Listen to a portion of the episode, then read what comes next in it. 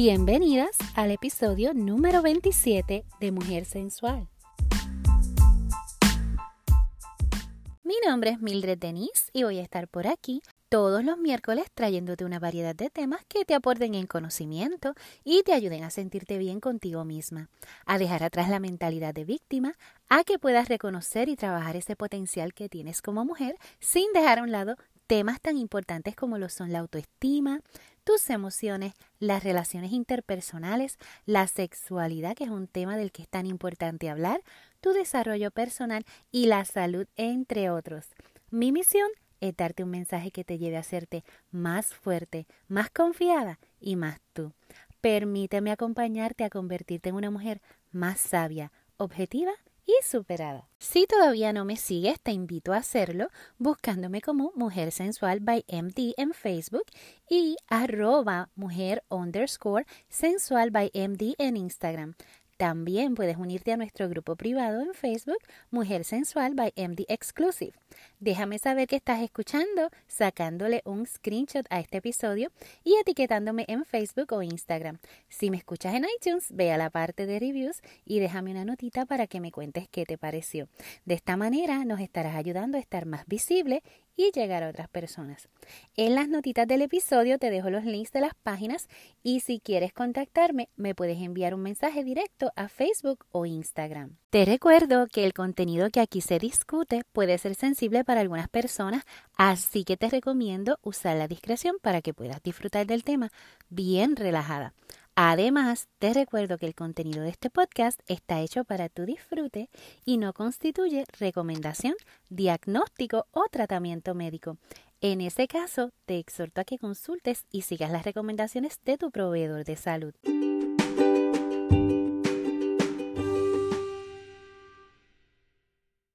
Tema que les traigo hoy se llama No te canceles. Hoy te quiero hablar a ti, a esa mujer que según ha ido pasando el tiempo, se ha dado cuenta que ya no esté ella, que es y ha sido de los demás. A esa que se ha dado cuenta que extraña cosas que ya no hace, cosas que en su momento formaban parte de su identidad y que la hacían feliz. A esa mujer que en esta era de las redes sociales está comenzando a ver cómo los sueños y las metas de otras se van cumpliendo mientras ella mira y piensa en cuándo va a llegar su momento o si es demasiado tarde para comenzar algo que la llene y que la haga sentir que tiene un propósito adicional en la vida. Dime si conoces a alguien o te identificas tú con esa mujer a la que le quiero hablar en el día de hoy.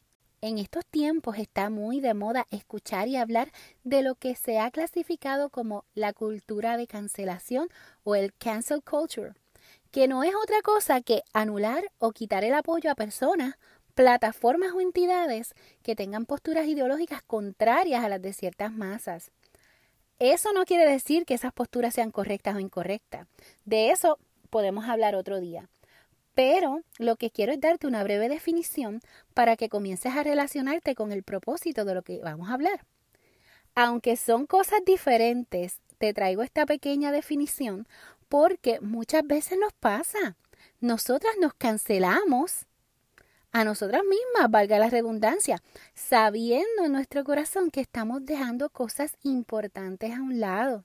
Del mismo modo en que hay esta cultura de cancelación o anulación, asimismo y con el tiempo algunas nos vamos autosaboteando hasta lograr cancelar o anular cosas que nos hacen quienes somos y que vamos dejando a un lado por diferentes razones.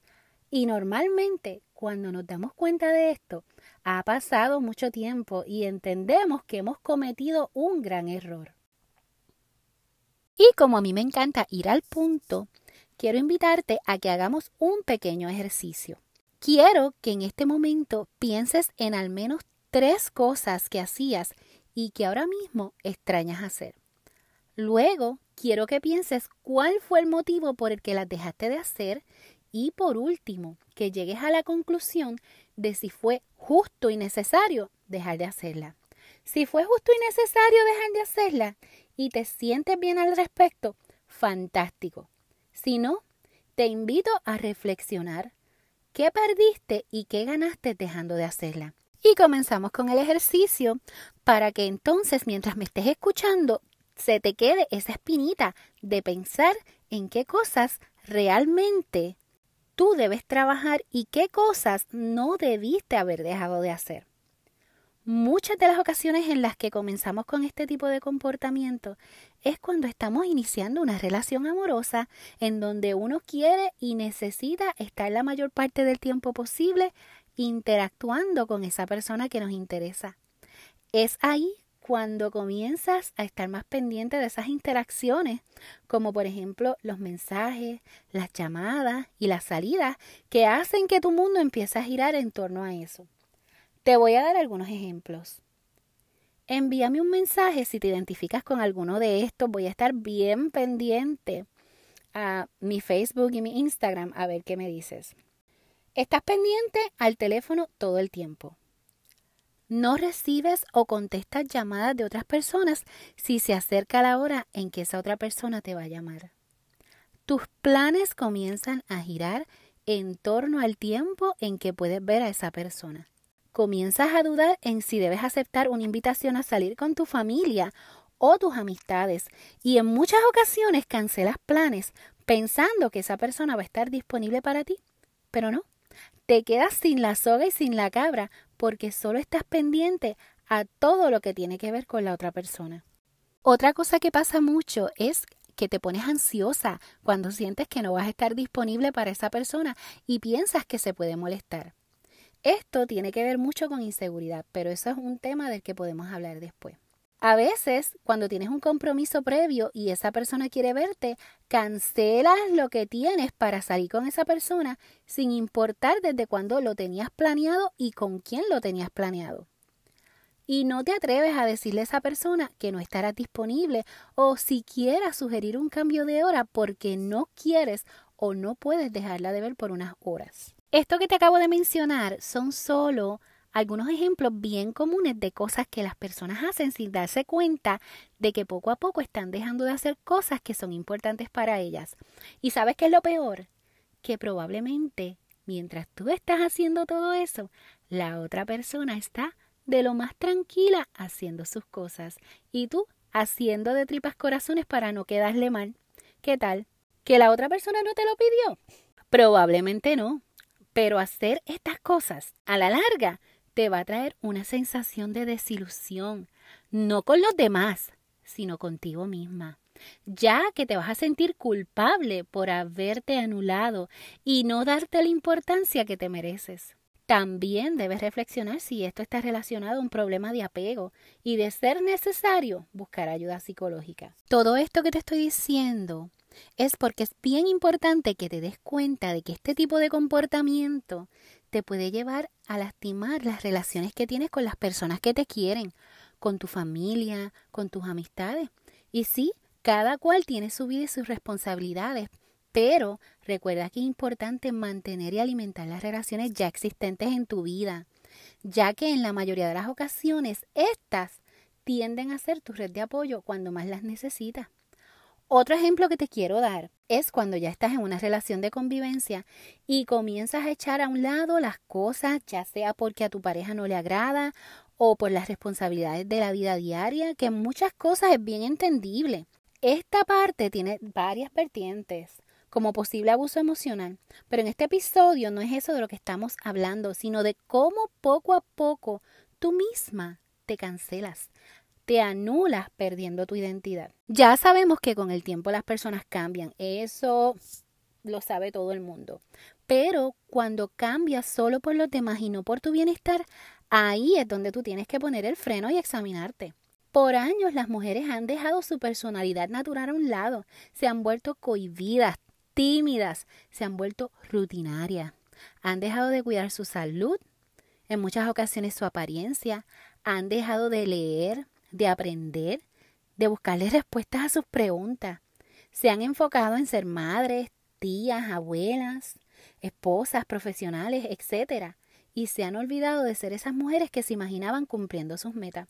Y de ninguna manera hacer todas esas cosas es malo, al contrario, es bien hermoso.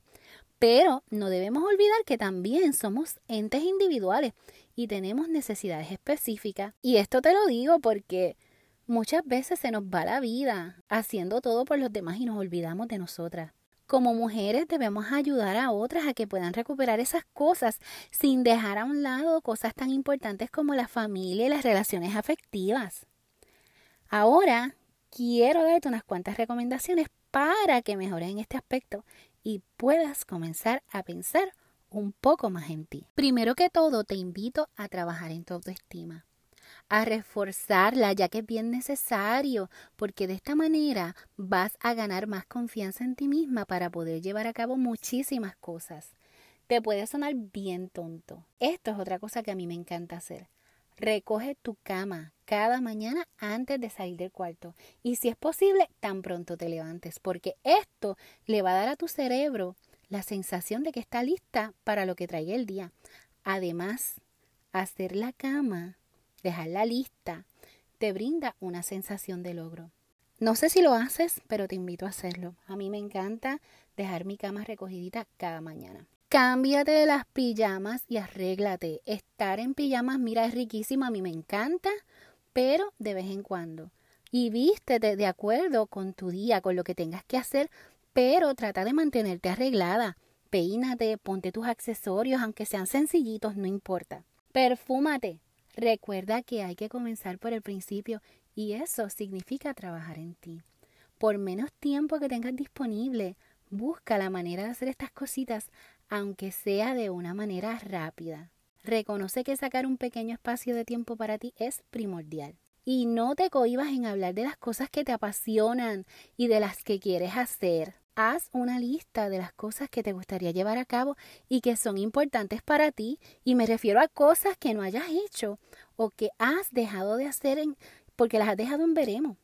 Y no me refiero a la lista de la compra o de diligencias de la vida diaria, mira, me refiero a cosas para ti. Y como para mí, dejar de anularte, de cancelarte, significa que tienes que aumentar el tiempo que dedicas para ti, reduce el tiempo que consumes viendo televisión o en el teléfono y comienza a sacar periodos de tiempo para comenzar a darle forma a lo que tú deseas hacer.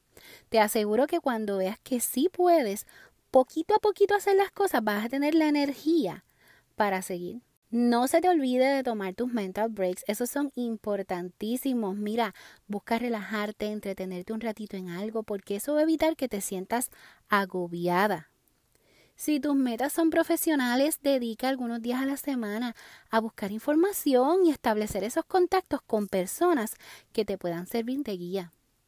No te sientas culpable por querer lograr tus sueños. Mira, nosotras las mujeres eh, tenemos una manía de que cuando queremos hacer algo, miramos para todos lados, pensamos en todo el mundo y nos da como este sentimiento de culpabilidad, como si estuviéramos abandonando eh, nuestras familias, nuestros hijos, eh, por hacer lo que queremos. Y realmente no, tenemos que dejar eso.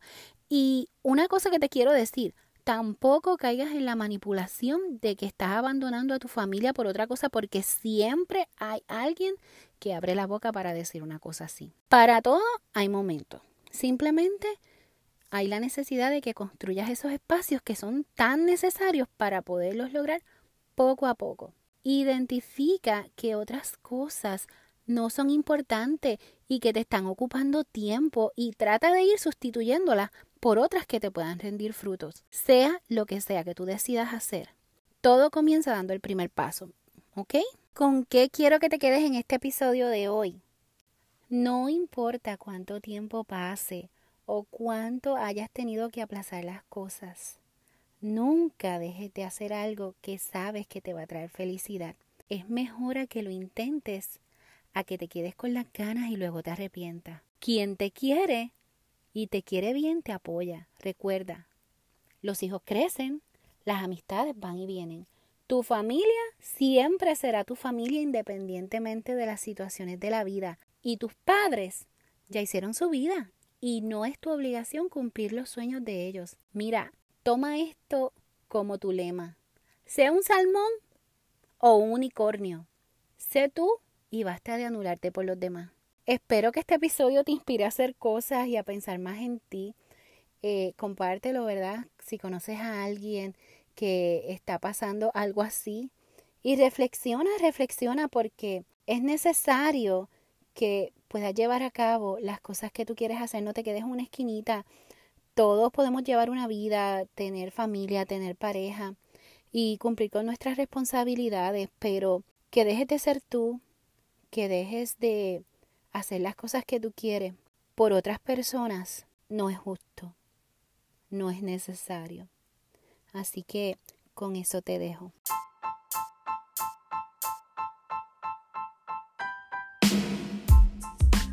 Espero que este episodio te haya sido de provecho. Recuerda pasar por las notitas del episodio, en donde te dejaré los links de mis páginas y cualquier otra información. Si tienes dudas, preguntas o comentarios, no dudes en contactarme mediante mensaje directo.